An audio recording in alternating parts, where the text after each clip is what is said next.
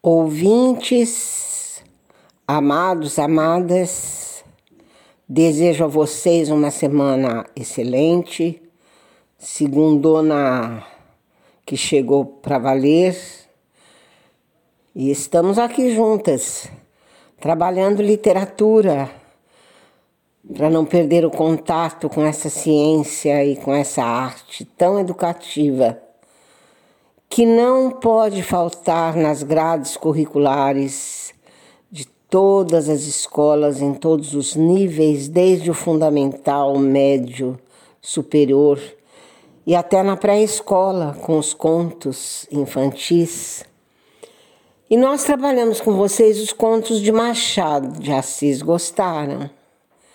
Perceberam como Machado de Assis é mesmo o bruxo do Cosme Velho? Como assim o denominou Carlos Drummond de Andrade, perceberam como Machado de Assis penetra os nossos nichos, os nichos humanos mais sombrios e desvela os segredos da alma, da nossa alma. Mas nós temos que prestigiar também os escritores ibero-americanos, os escritores latino-americanos são tão bons, são tantos para serem lembrados. Borges, Cortázar e um dos meus favoritos, Gabriel Garcia Marques, apelidado de Gabo, de quem hoje nós trataremos. Gabriel Mar Garcia Marques nasceu em Aracataca, na Colômbia em 6 de março de 1927 e faleceu em 17 de abril de 2014 na cidade do México, capital do México. Dentre os escritores latino-americanos é o meu predileto.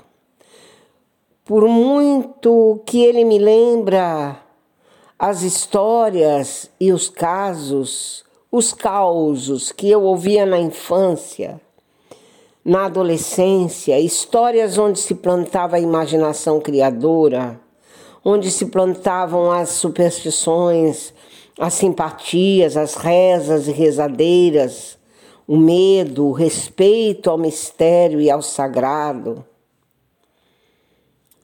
Gabriel Garcia Marques foi um grande escritor, um imenso escritor e foi também jornalista, editor, ativista político colombiano que sonhava e almejava o sucesso do socialismo, que ele não conseguiu enxergar. Faleceu sem vislumbrar sequer uma chama de verdadeiro socialismo principalmente aqui no mundo latino-americano. Foi, foi detentor do Prêmio Nobel de Literatura pelo conjunto de sua obra. Aqui eu faço um parênteses porque eu ouço muita gente pronunciar Prêmio Nobel, quando na realidade podem confiar nesta velha mestra de língua portuguesa, o correto é dizer Prêmio Nobel a palavra é oxítona. A sílaba mais forte é a última. E voltemos ao Gabo, apelido de Gabriel Garcia Marques. Ele escreve durante toda a vida dezenas de romances, de contos, sempre aludindo a lembranças e a acontecimentos de infância e de adolescência. O pai e a mãe de Gabo se mudam de Aracataca quando ele era ainda novinho, criancinha. Se mudam para outra cidade mais progressista e deixam o menino aos cuidados dos avós. E somente quando ele completa nove ou dez anos é que o avô o aconselha a juntar-se à família de pai, mãe e irmãos. E ele próprio confessa que não ficou muito com a família, não. que logo ele procura viver sozinho e ele também nem aguentava assistir a tantos partos maternos, porque todo ano ele ganhava um irmãozinho, todo ano nascia um irmão, irmãozinho ou irmãzinha de Gabriel Garcia Marques. Amou uma mulher Mercedes. Desde que ele era jovem e ela também muito menina, o pai dela era farmacêutico e ele frequentava a farmácia para flertar Mercedes. E ela vai ser a mulher inovidável da vida toda de Gabriel Garcia Marques.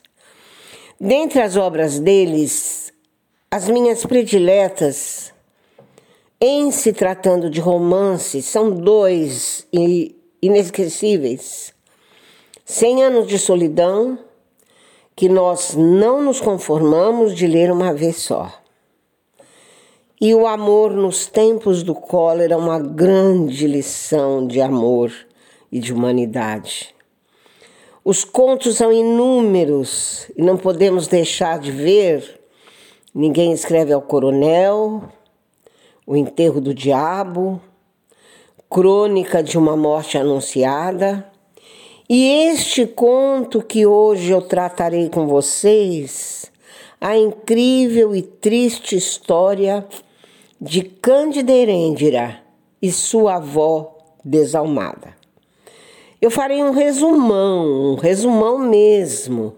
Seria bom que lessem para não perder as incríveis descrições que o escritor faz dos desertos, das belezas exóticas dos desertos colombianos, das descrições que ele faz do povo colombiano, das narrativas intermediando a narrativa central sobre as superstições, sobre os anseios, sobre o modus vivendi, o modus operandi do povo colombiano. Mas um resumão da história já vai me permitir fazer com vocês o que em sala de aula eu fazia com os alunos. No final desse conto, eu procurava entender se ele não era uma grande metáfora política e nós explicaremos isso ao final. Vamos primeiro ao enredo. Cândida Irêndira, que era realmente Cândida, porque ela era suave, ela era um açúcar cande, ela era inocente, ingênua, vivia com vó e vô em luxuosa mansão em meio a desertos da Colômbia. O avô era conceituado mercador, diríamos traficante de objetos, joias, quinquilharias. Viajava muito e deixava Erendira com a avó. Era adolescente de 14 anos que realizava todas as tarefas da casa, todos os serviços domésticos, inclusive aquele de recolher o pinico com os dejetos da avó para jogá-los numa fossa ao longe. Ali, como dizia o narrador, era um deserto de muitos ventos e de desalentadas tardes. Pois acontece que num dia em que Erendira trabalhou muito, ao anoitecer, ela cai quase desmaiada de cansaço numa cadeira ao lado de um candelabro e começa a ventar.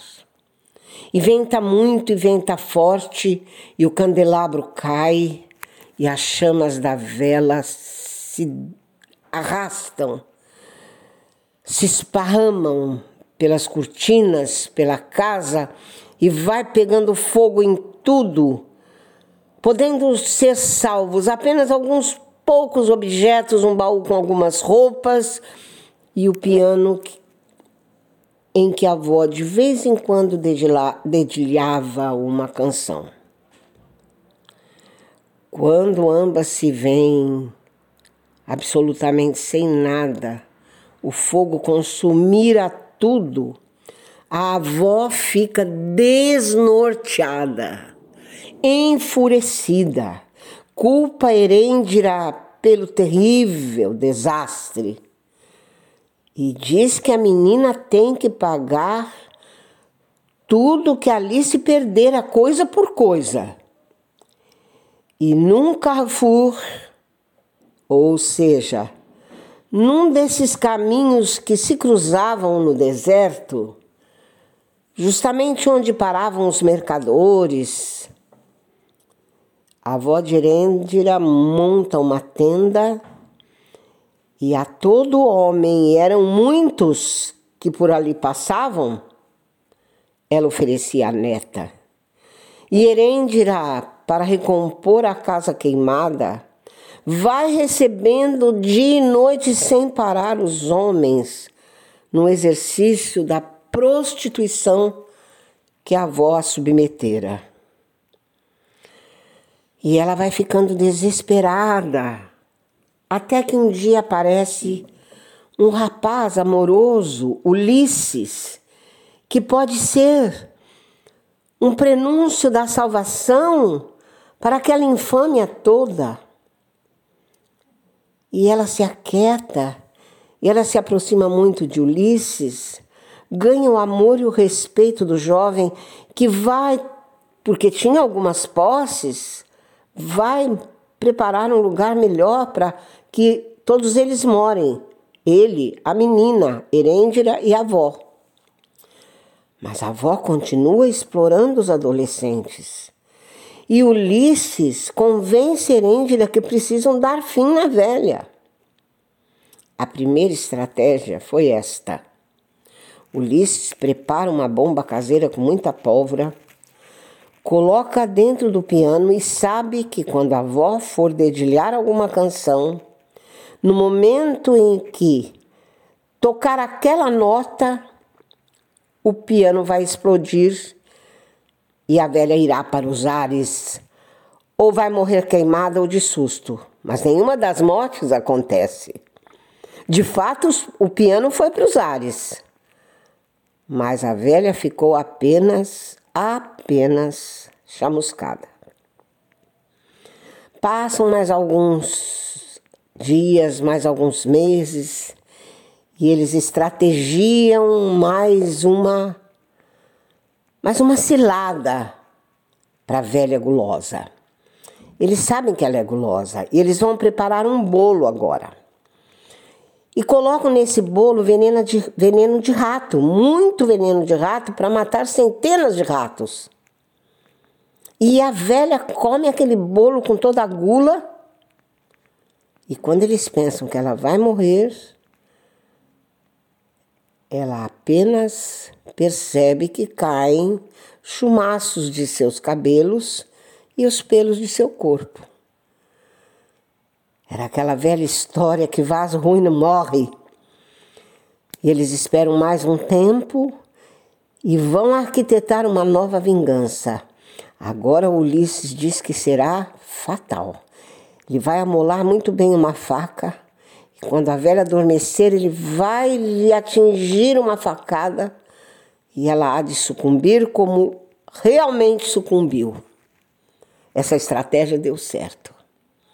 Só que vai saindo da velha não sangue, mas um líquido verde, uma gosma verde esverdeada em profusão.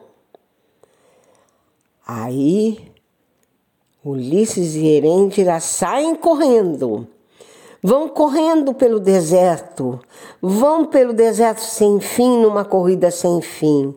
E Erendira corre muito mais que o menino e corre e avança e se afasta do menino que pede, implora para que ela o espere, mas ela continua correndo e vai se afastando até que não se enxergam mais.